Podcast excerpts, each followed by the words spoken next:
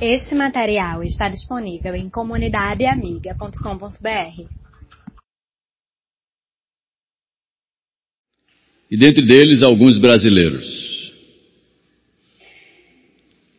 Suas empresas, quanto deram lucro para a empresa, lucro de bilhões,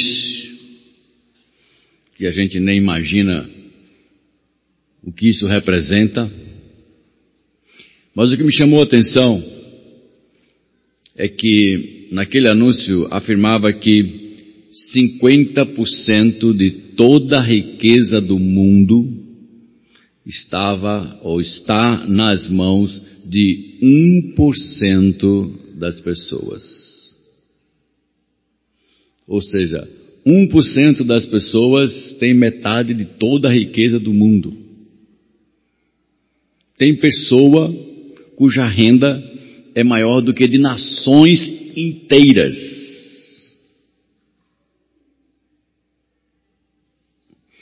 E a gente fica pensativo acerca disso aí. E nós ficamos bastante preocupados também, eu e você, no que diz respeito à manutenção do nosso dia a dia aos bens que gostaríamos de ter. É bem verdade que a questão de riqueza é algo bastante relativo. Já conversamos sobre isso aqui em outras conversas, em outras abordagens da palavra de Deus. Se você chegar para uma pessoa da classe F, quase miséria, e perguntar o que ela quer da vida, ela vai dizer, ah, um, uma sala, um quarto, um lugarzinho, não precisa nem ser rebocado. Mas tendo um teto, não dormindo na chuva, isso aí já era o céu. Talvez qualquer um de nós olhando para essa descrição de moradia diria, se eu fosse morar aí, eu moraria no inferno. Então o que para um é dito céu, para outro soa como um inferno, justamente por essa questão de nível em que se encontra. Mas eu estou levantando o assunto a partir desta ótica, porque se há algo que não temos como evitar, é a realidade que eu e você vivemos no mundo material, que é provido por coisas materiais que o dinheiro é o sistema de troca. E que nesta estrutura o crente vive e interage e tem a sua vida.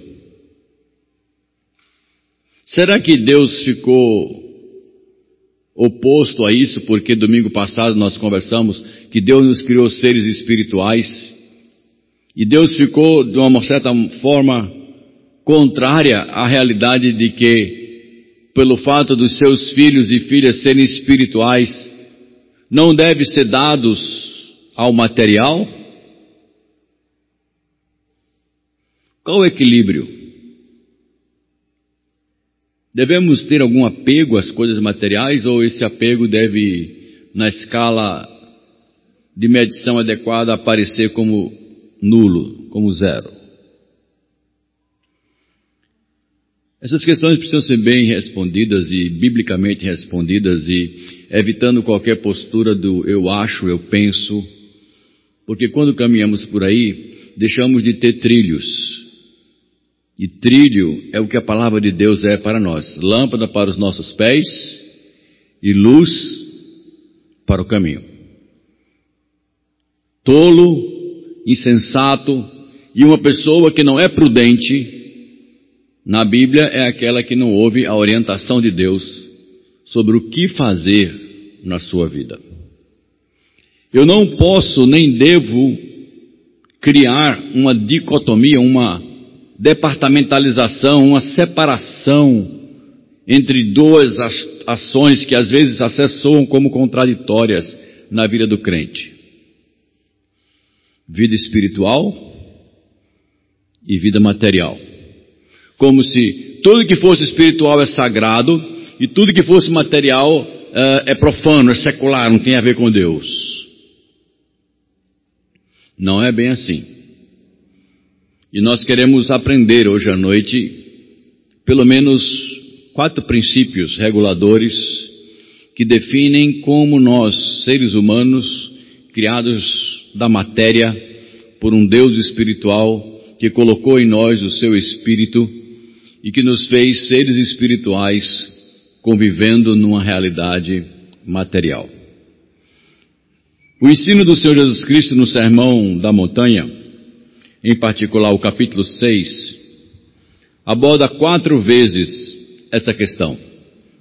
E eu quero que você abra sua Bíblia e nós vamos fazer uh, essas avaliações em cima de como o Senhor Jesus Cristo tocou nesse assunto, e aí poderemos conversar e podemos também dialogar. Logo de início, nós queremos fazer uma pública e clara rejeição ao que está acontecendo hoje no Brasil com muitas igrejas que se intitulam evangélicas. Elas espiritualizam sem autoridade para isso a questão de um crente que não tem acesso a bens materiais. E demonizam qualquer situação que um crente esteja passando, onde gere para ele escassez monetária, dificuldade de manutenção, diminuição do seu padrão financeiro social.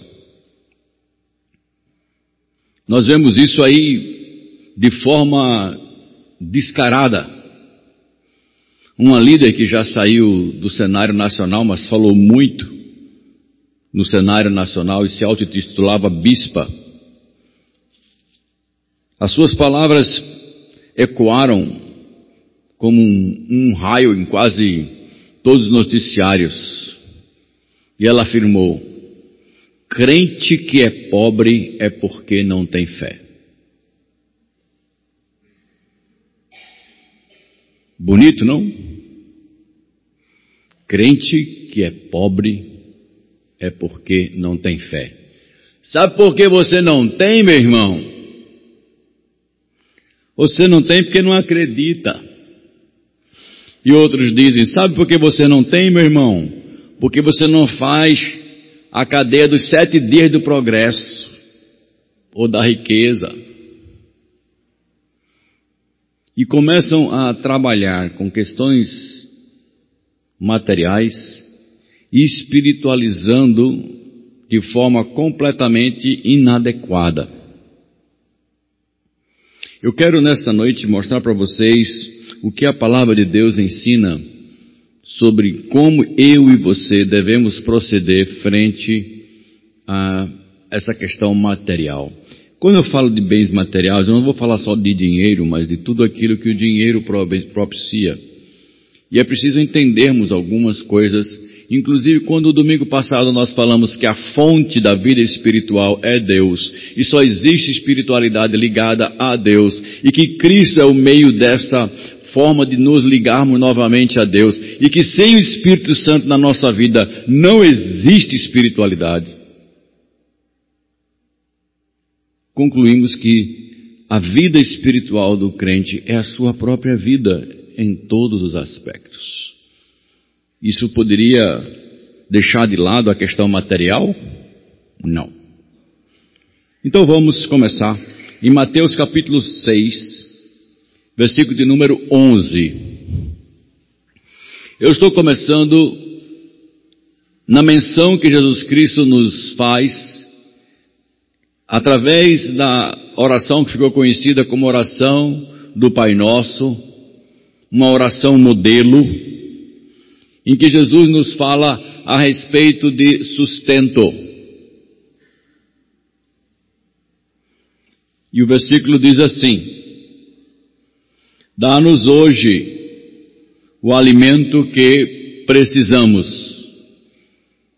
na tradução revista atualizada, traz a linguagem é, fiel ou mais parecida com o vocábulo grego original. Jesus não falou alimento, na verdade, Jesus falou pão. Ele disse: Dá-nos o pão nosso de cada dia. Essas foram as palavras de Jesus, se você quiser olhar exatamente como está na língua original. Aqui tem uma interpretação de pão como alimento, e eu entendo que é válido. O que eu estava pedindo não é comer pão todo dia. Eu e a minha esposa fomos, como alguns da igreja, na viagem missionária para o Peru e ficamos num hotel. Ah, diziam que era um bom hotel da cidade, o governador ficava lá, mas depois de quatro dias a gente não aguentava mais ah, o café da manhã. Era chapla, chapla, chapla, chapla. Sabe o que é chapla? Pão. Era pão com ovo, pão com isso, pão com não sei o que, pão com não sei o que, pão com, pão com pasta de azeitona, pão com óleo. Era só pão.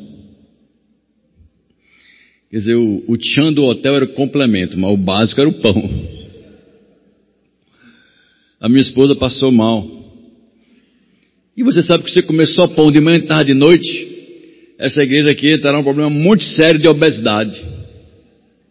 Que é isso, meu irmão? É o pão. Então, não, não olhe a tradução da Bíblia da linguagem de hoje como uma incorreção. Jesus diz, Senhor, dá-nos o alimento. E naquela época o pão era realmente a matriz, como na nossa vida o pãozinho de cada dia ainda é ah, a matriz da nossa sustentação, não é? Mas o fato aqui não é esta realidade de que simplesmente dependemos do alimento. Aqui há algo bastante interessante para aprender. Primeiro, a quem você pede. E Jesus Cristo nos ensina a sermos dependentes da providência de Deus. Para a sua manutenção diária, não estou falando sua manutenção mensal, eu não estou falando da sua previsão orçamentária anual. Eu digo assim, olha, para sua manutenção diária, aprenda a depender de Deus. Porque o Deus de hoje, na tua vida, é o Deus de amanhã, depois de amanhã, depois, depois de amanhã, da semana que vem, e Ele sabe do que você precisa. Então aprenda a depender de Deus, da manutenção de Deus. Eu sei que é fácil falarmos de tranquilidade quando o emprego está estável, quando a família está bem, quando ninguém está atrasando, quando as contas estão pagas. Aí você faz assim, Senhor, muito obrigado por esse pão. Muito obrigado por esse alimento. E aquilo sai tão natural da nossa vida sai tão tranquilo. E depois a gente passa manteiga no pão, ainda bota queijo mussarela, ainda bota Nutella. Agora os adolescentes gostaram da Nutella. Aí bota lá, aí bota geleia, e bota ovo. Tem tudo isso ainda além do pão.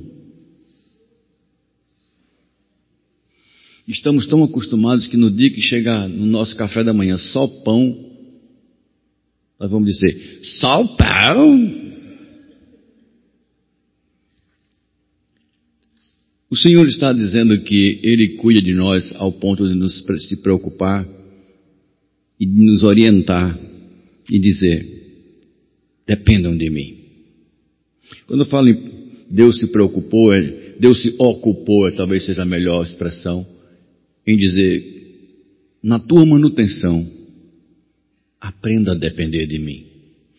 Não confie na sua autocapacidade de manter as coisas, porque essas coisas elas hoje são e amanhã não mais.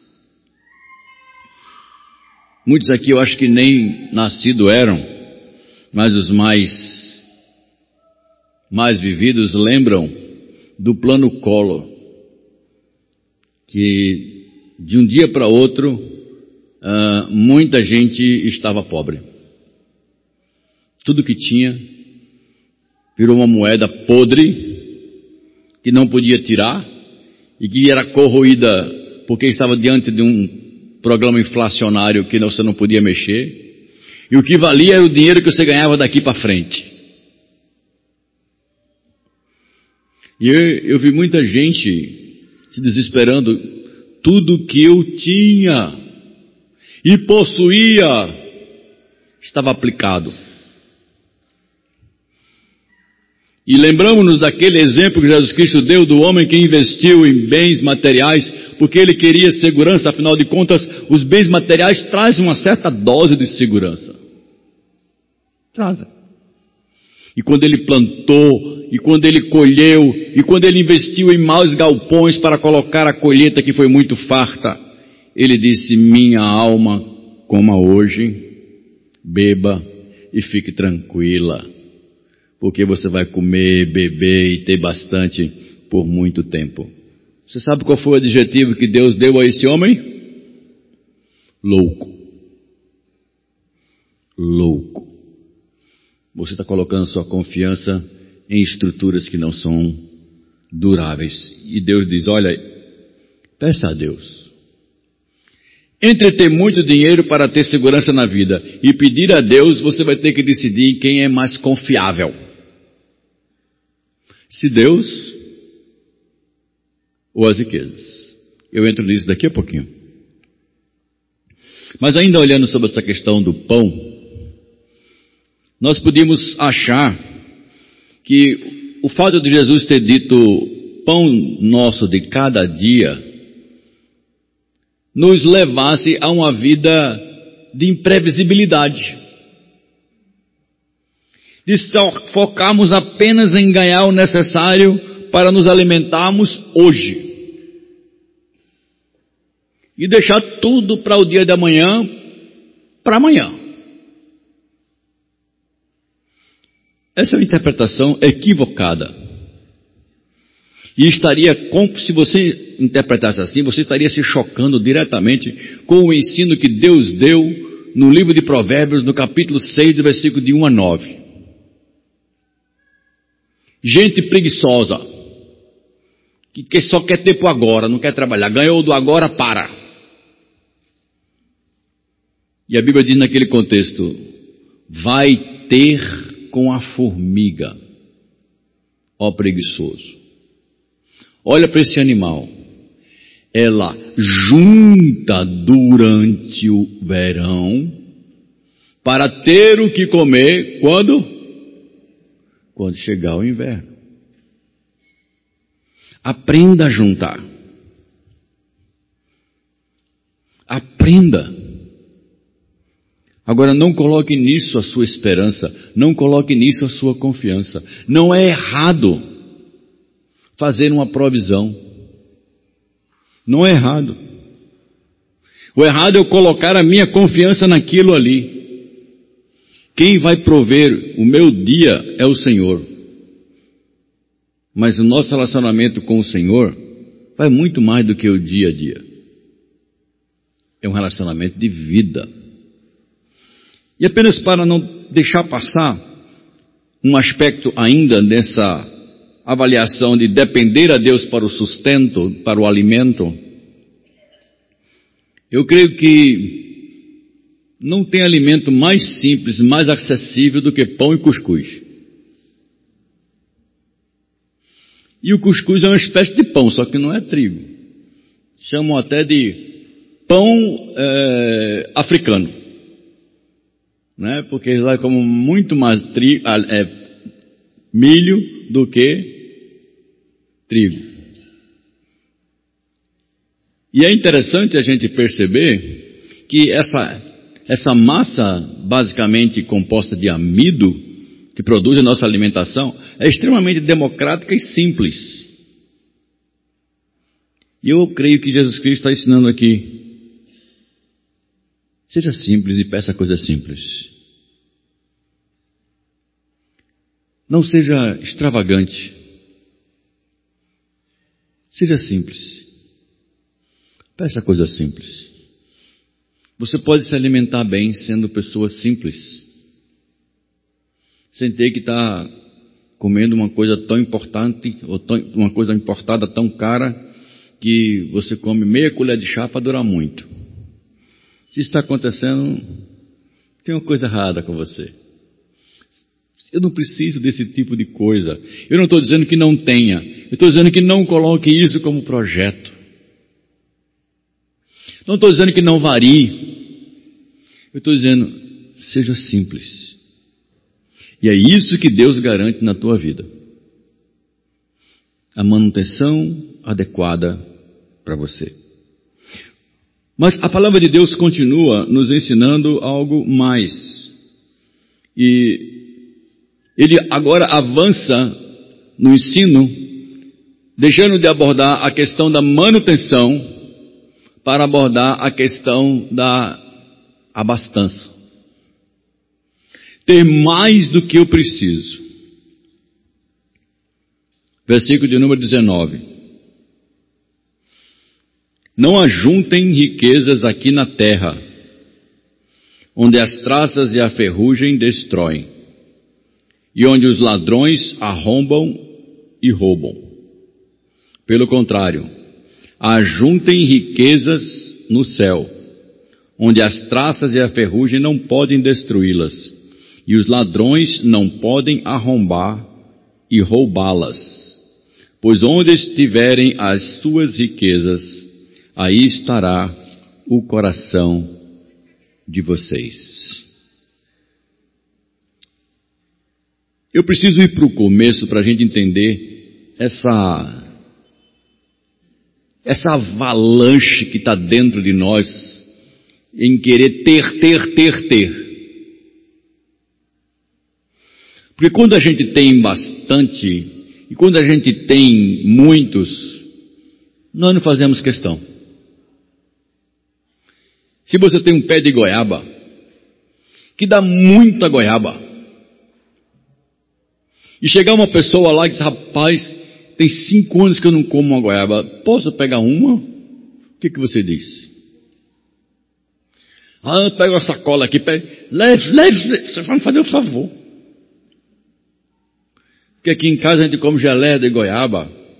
Nós, eu, eu vi uma reportagem interessante agora, uh, acontecendo no interior da Bahia, de que um, lá tem tanta jaca, tanta jaca, fizeram muqueca de jaca. Eu conhecia muqueca de peixe, muqueca de camarão, muqueca de fruto do mar, muqueca de jaca.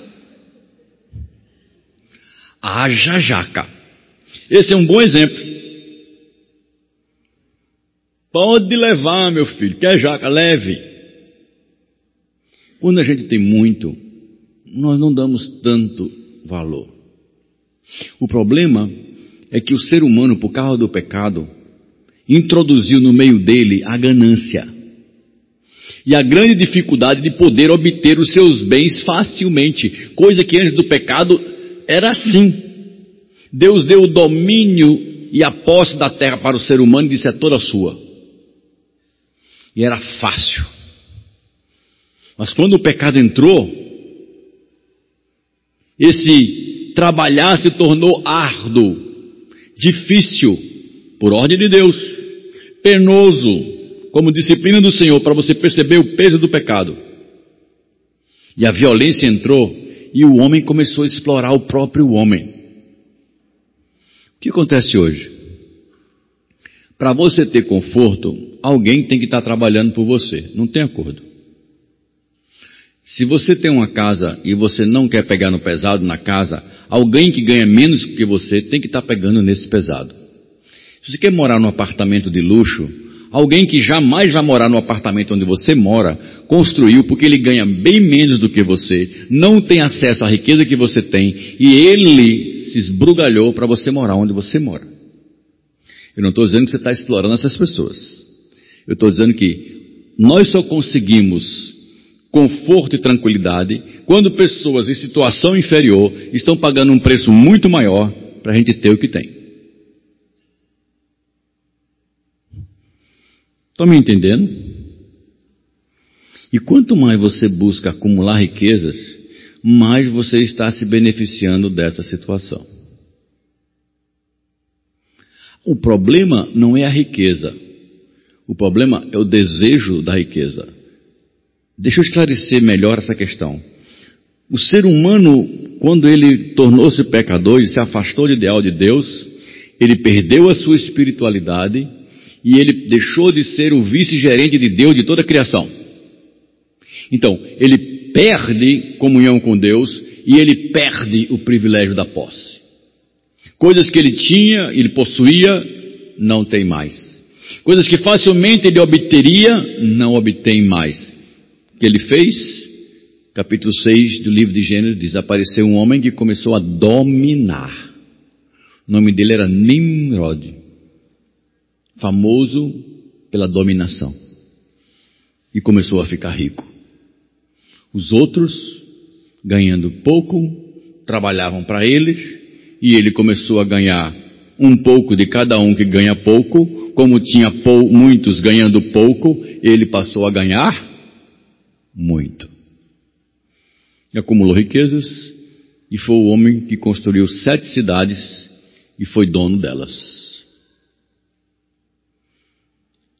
Nesse aspecto, eu tenho algo muito forte para a gente começar. Diz, pastor, você está querendo dizer que então que eu não posso ter um apartamento porque teve um operário que ganhava salário mínimo e meio ou um salário mínimo para trabalhar lá e eu estava explorando ele? É isso? Não é bem isso que eu estou dizendo. Eu estou dizendo que você é responsável diante de Deus por cada valor financeiro que o Senhor coloca na sua mão. Se os valores que você consegue auferir, pela capacidade que Deus lhe deu, pelo acesso que o Senhor permitiu, por onde você chegou pela graça de Deus, for voltado para acumular riquezas para você, se o seu coração está nessas coisas aí, você perdeu de vista o propósito de ser cristão. Você pode até se chamar espiritual, mas você é materialista. É por isso que Jesus Cristo disse: não ajunte riquezas. Não molde a sua vida. Não ponha o projeto da sua vida em conseguir ter coisas que materialmente valem muito.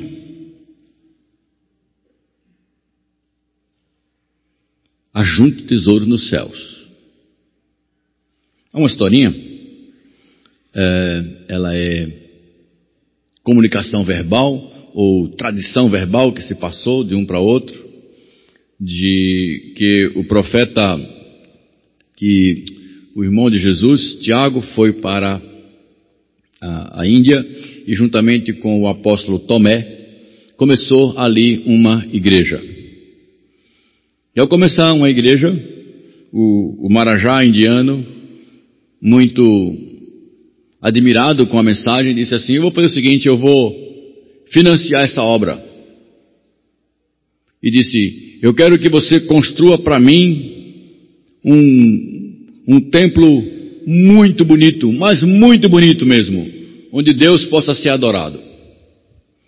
E ele começou a colocar dinheiro, conta a história, começou a colocar dinheiro, começou a colocar dinheiro, e um belo dia chegou alguém para contar para o Marajá. Olha, o dinheiro que você está mandando lá para aqueles homens eles não estão construindo nada. E o, o Marajá foi lá ver, chegou, encontrou, disse, cadê o que eu disse que ia construir? Não tem nada aqui. E aí a resposta que a tradição diz que Tomé deu para o Marajá, disse assim, Marajá, o dinheiro que o Senhor deu, eu gastei com os pobres. Em vez de construir para o Senhor um castelo ou um templo muito bonito aqui na terra, ele foi construído no céu. Isso tem um fundo de verdade do ensino de Jesus imenso. O que você faz com as suas riquezas, Jesus Cristo disse, invista em situações que gerem tesouro no céu. Eu até hoje estou para saber como é que eu faço uma transferência do meu banco para o céu. Para pegar o dinheirinho que tem lá e fazer um, não vai ser um TEF, não, vai ser um TEL. Transferência eletrônica para o céu. Em vez de você fazer uma transferência eletrônica financeira. Não sei como é que eu faço alguma coisa para mandar algum bem para lá. Irmãos, não existe isso. E como que se acumula tesouro no céu? Como é que eu acumulo? Não permitindo que eu acumule riquezas para mim. E entendendo que os bens que Deus coloca na minha mão, me coloca para servir o reino dele. Quando eu entendo que eu sou mordomo, eu sou administrador, eu não sou dono, eu me torno um administrador fiel dos bens que Deus coloca na minha mão. Isso me fez pensar ao longo da minha vida quanto eu estaria disposto de colocar o que Deus tem dado na minha vida como bem material para a glória dele, se ele assim o pedisse. Qualquer um. Qualquer bem material. Qualquer postura material. E esse era um, era um questionamento, pelo menos nos meus primeiros três, quatro anos de ministério. Quando eu trabalhava como analista de sistema da CHESF, e era pastor de uma igreja que não podia financeiramente me suster. Como que fica isso, Senhor? Como que fica? Emprego tranquilo, estável. Então o Senhor está me colocando aqui porque quer que eu ajude essa igreja. Até que chegou um dia, meus irmãos, em que Deus nos colocou, eu e a minha esposa, numa situação em que tínhamos que decidir o que fazer. Nós fomos eleitos pastor lá em Cuiabá, Mato Grosso. E para isso, eu teria que deixar o emprego federal. E agora? Uau! Alguns me disseram que eu era louco. Porque eu pedi baixa do Serviço Público Federal. Alguns me chamaram de louco. Humanamente falando, você se submeter às verdades de Deus é loucura. É loucura. E eu não estou dizendo isso para minha glória, não. Eu estou dizendo para você que Deus honrou infinitamente a decisão de colocar-me debaixo dele. E eu saí ganhando menos do que eu ganhava na chefe. Deus é testemunha disso. Não falando isso para você, mas, ah, esse pastor é demais. Esse pastor não é nada, esse é um pecador de raça maior. Indigno até de ser chamado de servo. Mas eu estou dizendo para você que quando você se submete e tem um tesouro no céu, esse tesouro no céu não fale, nem falha quando você precisa dele. Porque eu e a minha esposa experimentamos Deus nos manter, literalmente, quando depois do meu acidente eu não tinha condições de fazer nada, nem na igreja, nem no mundo dos negócios. E foi o período que eu mais ganhei dinheiro na vida. Não, você pode imaginar como é que uma pessoa sem poder trabalhar reforma a casa? Você pode imaginar como é que uma pessoa que não pode trabalhar ganha um carro zero quilômetro? Você pode imaginar como é que uma pessoa que não pode trabalhar ganha viagem ida e volta de Cuiabá para Recife uh, com toda a família? Você pode imaginar como é que um rapaz, um homem que não pode trabalhar, ganha um equipamento para lhe ajudar na, na, na sua uh, reabilitação de 5 mil reais na época? De onde veio todo esse dinheiro? De onde veio? De um tesouro no céu, irmãos do que Deus guarda, porque a Bíblia diz que Deus nos tem abençoado com toda sorte de bênçãos espirituais, porque são de Deus. E Deus sabe a nossa realidade material. Agora, Deus não nos dá, Deus não dá ao seu povo para eles banjar. Deus não dá para o seu povo para ele não ter olhos em aplicar no reino de Deus. Deus dá para que a gente aprenda a usar as riquezas, mas não para juntar riqueza. Costumo dizer que o crente não é uma lagoa de decantação de bens. Oba, manda mais, ô oh, glória, tá mandando, Senhor, já tem quatro apartamentos, só falta mais um. Manda outro. Número cinco é bom. Senhor, não fui para a Europa ainda, mais um eu alugo e vou, manda aí. E eu não invisto no reino. O meu negócio está prosperando. Meu emprego, consegui alguma coisa a mais, o Senhor me deu outra promoção. E agora eu, agora eu posso mudar o padrão de vida. Sabe por quê, meus queridos? Nós, como crentes, nunca pensamos em limite para nós mesmos. Nós só pensamos em teto, em, em piso. Nós nunca dizemos, Senhor, tá bom. Ou Senhor, daqui para frente o que o Senhor me der é para o seu reino. Eu não vou mudar meu padrão de vida. Eu estou bom, eu estou bem. Eu estou bem assim. O que o Senhor me der daqui para frente vai ser para o seu reino. Eu não quero mais do que isso aqui. Isso é não ajuntar. Isso é não ajuntar. Mas o texto não termina aqui.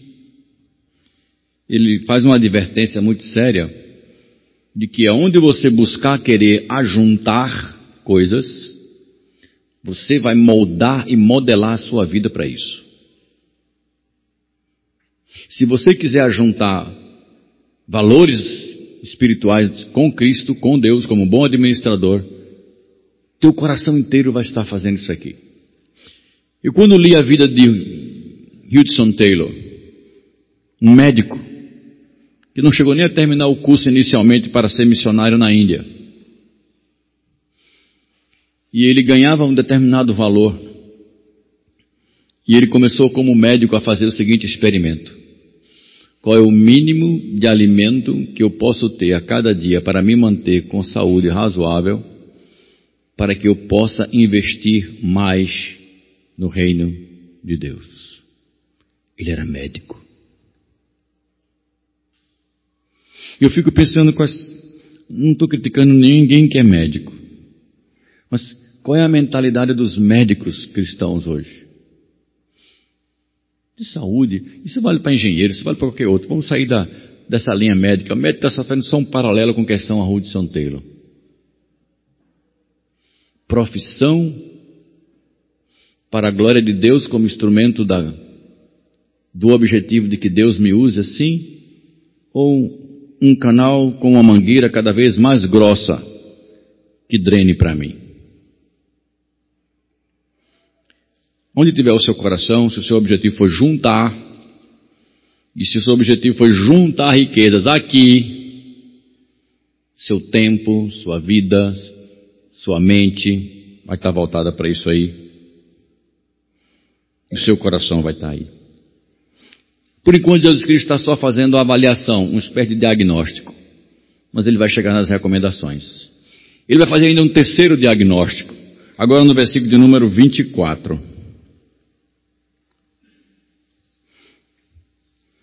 O primeiro diagnóstico foi o pão nosso. Seja simples. O segundo diagnóstico, cuidado com as riquezas desse mundo, não junte. Não perceba isso só para você, para você, você é canal. No versículo 24 ele diz: O escravo não pode servir dois senhores ao mesmo tempo, pois há de rejeitar um e preferir o outro, ou será fiel a um e desprezará o outro. Vocês não podem servir a Deus e também servir ao dinheiro. Eu já ouvi palestras e abordagens sobre esse tema dizendo que o dinheiro é ruim. Dinheiro não é bom nem ruim. Dinheiro é só uma expressão que representa um valor. É um papel especial, com impressão especial, que representa um valor de troca. Ele não é ruim em si, nem é bom. E nós sabemos que, se eu dissesse, o que você faz sem dinheiro? A não ser que você tenha uma mentalidade infantil. Como muitas vezes meus filhos, quando eram pequenos, assim, filho, eu não tenho dinheiro. Faz, usa aquele cartãozinho de plástico que o senhor tem. Como se.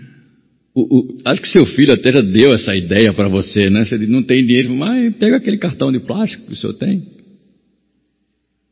Como se aquilo não fosse uma representação de dinheiro. E é. É uma representação de dinheiro. A questão que eu estou levantando para vocês, queridos, não é a necessidade, nem muito menos o uso do dinheiro. Aí eu faço a pergunta que estava para fazer. Você conseguiria viver sem dinheiro? Imagine, totalmente sem dinheiro. Você conseguiria viver? A resposta é sim. Existem centenas de miseráveis nas ruas do Recife que vivem sem dinheiro. Como eles vivem? Sem ter onde morar, sem ter o que comer, pede para um, pede esmola para outro, pede esmola para outro, por favor, me dê uma esmola, me dê um trocado, me dê isso, me dê aquilo outro, tal, etc. O outro já vem assim, ó. Fome, né? A gente até acha engraçado, mas é a desgraça do outro que está ali na frente. É a necessidade do outro. Inverta. Ou você acha que essas pessoas estão nessa situação porque disseram assim: vou ter uma experiência de viver sem dinheiro na rua? Vocês acham que foi isso que aconteceu com essas pessoas? Você acha que as pessoas são miseráveis porque querem? Você acha que as pessoas dormem debaixo da matriz por opção de vida? Você acha que uma pessoa vai para um sinal pedir uma esmola porque é o meio mais fácil de sobreviver? Você, você, você acha isso? Você acha que uma senhora de 50 anos, andando pelo meio do carro, dizendo, por favor, me dê alguma ajuda, vai conseguir alguma coisa trabalhando com 50 anos de idade? Você acha?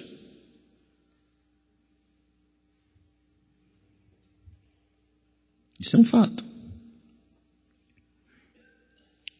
Na verdade, o dinheiro demonstra o quanto você tem. O dinheiro é uma representação das suas posses. Quanto mais você tem, maior a representação que você tem. Se você tem uma casa, essa casa vale X em dinheiro. E é isso que você faz todo ano dizendo para o governo: quanto dinheiro você tem.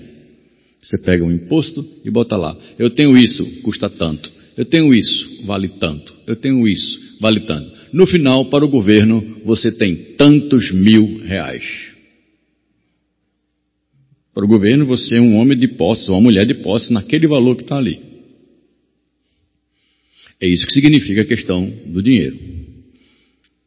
Mas é errado ter dinheiro? Não, não é errado ter dinheiro. O apóstolo Paulo deixou isso bem claro lá no capítulo 6, quando escreveu para Timóteo.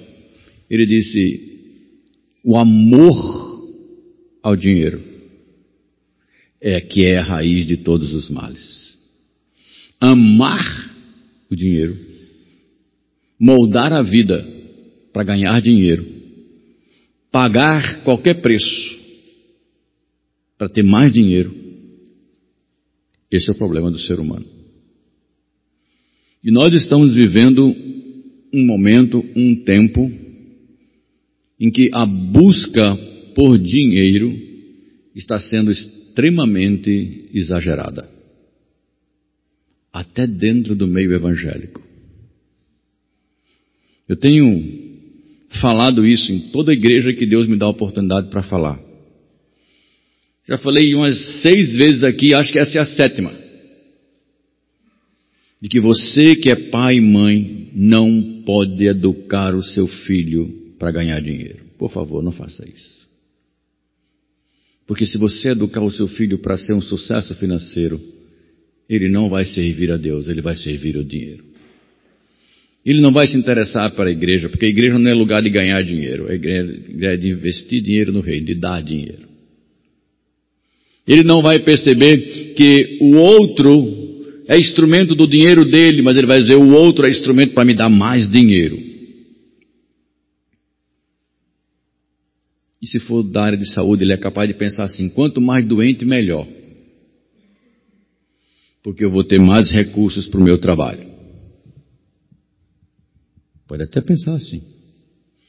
Se for educado para dinheiro, o amor ao dinheiro é a causa de todos os males. Onde está grande perigo nisso aqui? O perigo nisso aqui é que o dinheiro representa um status de satisfação dos desejos que estão dentro do meio do seu coração. Eu agora estou vendo um monte, monte de propaganda de está se aproximando do final de ano. Agora você pode. Cinco dias não sei aonde, seis dias não sei aonde, seis noites no hotel não sei o que lá. Vá para não sei para onde, vá para o sul, vá para Gramado, vá para Manaus, vá para não sei o que, venha para aqui e venha para aquilo. Quanto que é? E nós começamos a olhar e dizer aquilo. Quem não gostaria de passar cinco dias num hotel Chan? Com vista para o mar, com alimentação de primeira, com cama de molas ensacadas. Quem não gostaria? E a pergunta é: por que, que você não vai? Resposta: Eu não tenho dinheiro. E o que, que é preciso fazer para ter esse dinheiro? Aqui que está a questão. O desejo em si, ele não se traduz por uma questão ilícita ou pecaminosa. O problema é quando eu começo a moldar a minha vida para ter. O que mais temos visto hoje em dia são crentes que dizem não ter tempo para a igreja, porque gastam todo o seu tempo disponível ganhando dinheiro. a prática de um programa que ganhou fama no Brasil inteiro. Topa tudo por dinheiro. Crente jogando em loteria porque não quer mais dinheiro, quer muito dinheiro. Ah, se eu tirar, a primeira coisa que eu faço é dar o dízimo, Senhor. Senhor, eu dou com a maior alegria do mundo. Mas enquanto eu não tirar, Senhor, eu não dou.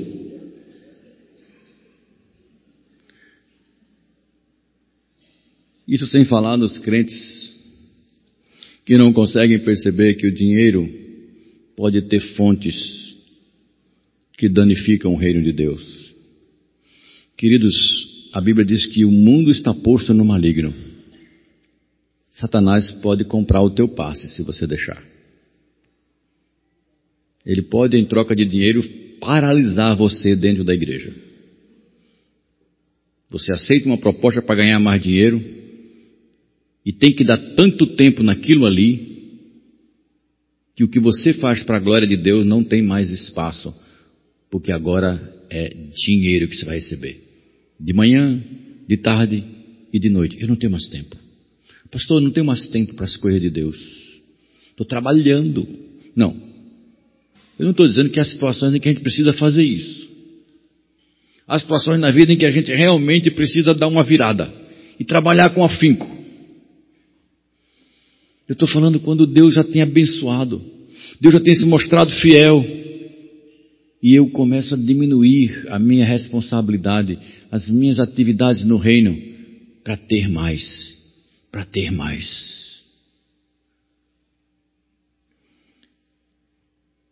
O amor ao dinheiro, ele é perigoso.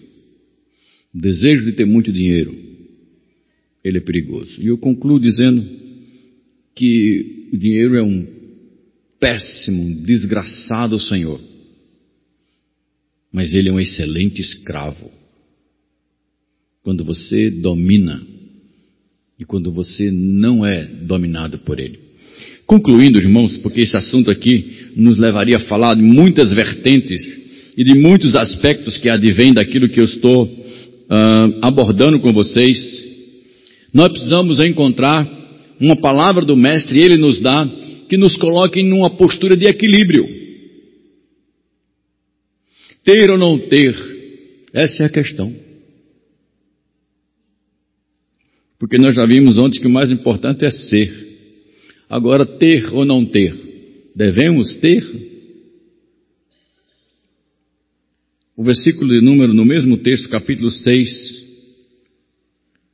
lá no versículo 33, depois de Jesus falar de manutenção da vida, de quem controla a vida, acerca de saúde, acerca de quanto tempo você vive, acerca de como Deus cria, cuida da sua criação e de que Ele está por trás de tudo que acontece na vida. E Ele diz: Olha, se Deus supre a comida de passarinho e se preocupa com as cores das plantas e das suas flores, não cuidará de vocês, vocês não valem mais do que passarinhos, vocês não valem mais povo de Deus do que planta, do que flor. E depois de Jesus dizer isso, ele afirmou: portanto, ponham em primeiro lugar na sua vida o reino de Deus e aquilo que Deus quer, e Ele lhes dará todas estas coisas. Quando eu falo sobre educar filhos para a glória de Deus, eu uso um exemplo. E vocês vão entender porque eu vou recontar esse exemplo. Esse meu exemplo é assim: imagine que o jovem adolescente, 16 anos, chega para o pai e diz assim: Papai, eu quero fazer vestibular de geografia. Que, que você acha que o pai diz? Você está louco, moleque? Geografia não dá dinheiro. Faça robótica. Faça isso, faça aquilo. Geografia, não. Hoje, andando, vindo para cá, vi um outdoor de propaganda de uma escola muito grande. Os melhores estão aqui. Foto no outdoor desse tamanho de um cara lá. Sabe o que é estava escrito embaixo? Professor de geografia. Virou outdoor, professor de geografia. Não, meu irmão. Não importa onde Deus tenha lhe chamado. Não estou dizendo que aquele homem é crente, não. Nem sei. Se for, glória a Deus. Eu sei que professor de geografia, via de regra, não ganha dinheiro.